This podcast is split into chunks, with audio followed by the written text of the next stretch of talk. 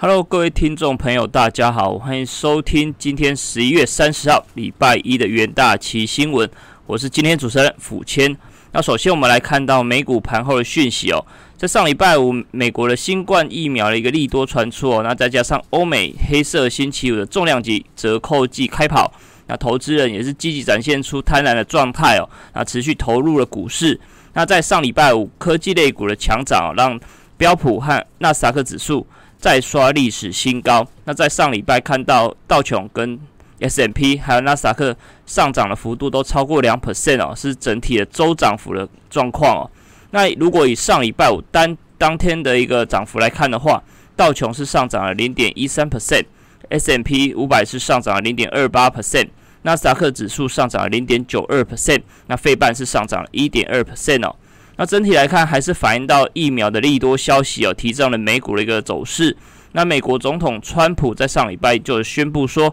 美国新冠疫苗将会在下礼拜，也就是这个礼拜哦，开始交付。那优先会给予现在前台的一个工作者，还有风险较高的族群来施打。那里面就包括了医疗人员和年纪比较大的一些长者哦。那此外，在费的部分，在上礼拜三也是释出了十一月份的会议纪要，显示说，费的还是会很快的释放更多的流动性，也就是资金的部分哦，来提振市场的一个经济表现。那美国财长梅努钦也是致信到参议院的银行业委员会，那尤其是共和党的成员哦。希望他们可以继续对于财政部和联准会给予信任哦，来管理新冠刺激的计划，也就是希望通过新一轮的一个纾困方案的一个状况。那在重点个股的部分来看到特斯拉，那强势股的一个代表，在上礼拜五的股价上涨超过两 percent 哦，来收在每股五百八十五点七六美元。那以市值来看的话，是飙高到了五千五百五十二亿美元哦，是刷一个历史性的一个新高。那也是超车了股神旗下的波克夏海瑟威，那成为美国第六大的一个企业哦。那目前来看的话，市值是仅次于苹果、微软、亚马逊和阿发贝跟脸书哦。那特斯拉也是近期交易活络相当高的一个个股哦。那以上礼拜截至上礼拜二的五个交易日之内来看的话，平均每个交易日特斯拉的一个成交量是来到了两百六十亿美元。几乎占了全美国的一个交易交易所的交易股票的一个八 percent，那也是超过同期的亚马逊和苹果这两家加起来一个交易总值哦。那从讯息来看的话，就反映到特斯拉计划在明年度的时候开始在上中国上海投资六百四十亿美元来生产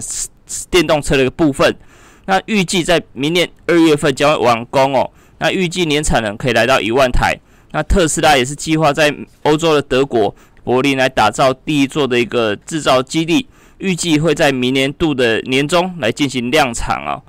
那在科技的尖牙股的部分，五档尖牙股看到像是苹果上涨零点四八 percent，FB 上涨了零点八二一 percent，那阿发贝上涨一点三 percent 啊，亚马逊上涨零点三二 percent，微软则是上涨零点六四 percent 啊。那同台股的 ADR 也是呈现同步的上涨，像台积电 ADR 上涨一点二八 percent，日月光也是上涨二点五三 percent，联电也是上涨接近三 percent 哦。那这个部分可以再留意今天台股的相关表现。那另外在汇市的部分，看到美元对一篮子的货币在上礼拜五持续走贬哦，那也是触及了三个月以来的新低。那反映到中国强劲的经济数据之下，让市场转爆了，像是风险性资产，例如像是纽元、澳币的部分，也是在上礼拜呈现强升哦。那由于拜登赢得美国总统大选之后，那看起来政权渴望和平的转移。那另外在新冠疫苗的持续研发的进展之下，让市场避险情绪的降低。那在美元在十一月份的时候，已经贬值超过两 percent 哦。那以在上礼拜五的收盘来看的话，是下跌零点二四 percent。那盘中更是一度来到了九十一点七五六，那是创九月初以来的一个新低。那对于美元明年度的展望，华尔街的投行基本上还是一片的看空哦。其中是以花旗来说的话，是最为悲观的，预估在明年度还会持续大跌二十 percent。那另外在和商的一个安置银行预估会在下跌十 percent 啊。那高盛的部分则是预估会有六 percent 的一个跌幅。那另外在英镑的部分走势，相对在上礼拜五是比较疲软哦。那英镑对美元来看的话，在上礼拜五是贬值了零点四五 percent。那其中欧盟和英国则是表示说，目前英国脱欧协议还是存在着一个重大的分歧。那欧盟首席的谈判代表只是即将前前往伦敦来做最后一次的努力哦。那避免在历时五年的这个脱欧协议来看的话，希望可以。画下一个圆满的一个句点。那你能源来看的话，在上礼拜五相对是比较错综复杂的哦。由于在 OPEC 即将召开重要的会议，所以市场相对是比较观望的一个态度哦。那由于上礼拜四是感恩节，所以美国原油市场是休市的。那在上礼拜五则是提前休市哦。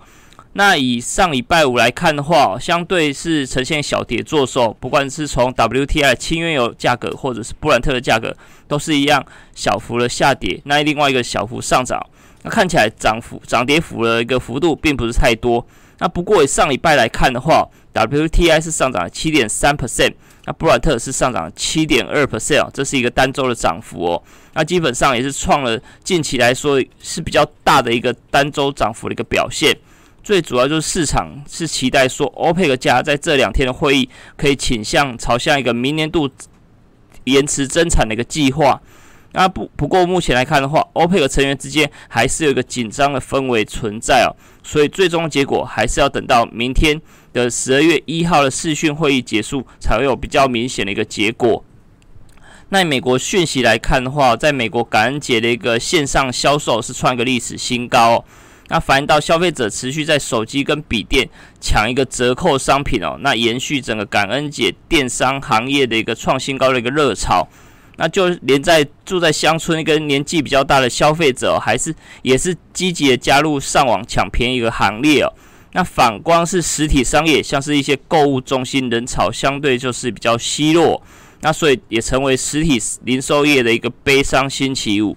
那根据市调机构统计来显示说。美国感恩节的电商销售在年成长是接近二十二 percent，来到了五十一亿美元，是刷新了一个历史记录哦。那其中有超过一半是使用智慧手机来下单订购的。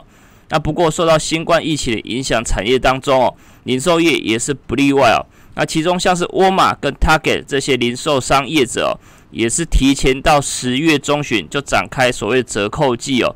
希望可以大幅延长黑色星期五原本只有一天的一个促销活动哦。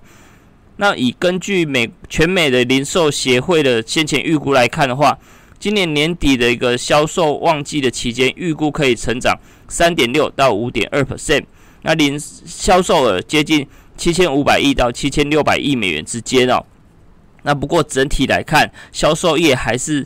网络上的销售的一个业绩表现哦，还是优于所谓的实体门市的一个表现哦。那以预估线上和非门市的销售会比去年同期来成长二十到三十 percent 之多。那所以可以留意相关一些网络科技类股，尤其像是亚马逊的这个部分。那另外抢先全球就是希望抢先疫苗的一个分发。那这个部分看到美国联合航空跟辉瑞疫苗的一个包机传传说已经展开了。那根据华尔街的报道来显示说，美国的联合航空在上礼拜已经向辉瑞所谓的新冠疫苗的部分啊来进行首批的个包机。那这个部分还是必须要他们的主管机关来批准。那不过只要批准后，基本上就可以快速的分发到全世界各地哦。那当然这个部分还是要注意到，必须要有相当低温的一个管控哦，才可以让疫苗顺利分发到全世界哦。那另外，在国内的部分可以看到，上市柜在十一月的市值是增加四点三兆元哦。那受惠整个外资强力的回补之下，在十一月份台股的部分是上涨超过十 percent。那在上市柜的市值也是上升了四点三兆元。那其中台积电就贡献了一点四兆元哦，是占了三成之多，扮演这个台股推升的一个要角。那另外在台塑化跟联电是分居二三名，那也是贡献了大概超过。一千亿元的一个水损，所以整体来看，像是台积电、台塑化跟联电这三大巨头，就是在十一月份推升整个台股上升的一个要角。那所以整体来说，在十二月份的部分，就是可以留意继续留意到这三大巨头的一个强势性的一个表现哦。那以上就是今天为你会诊的元大旗新闻，那我们明天见。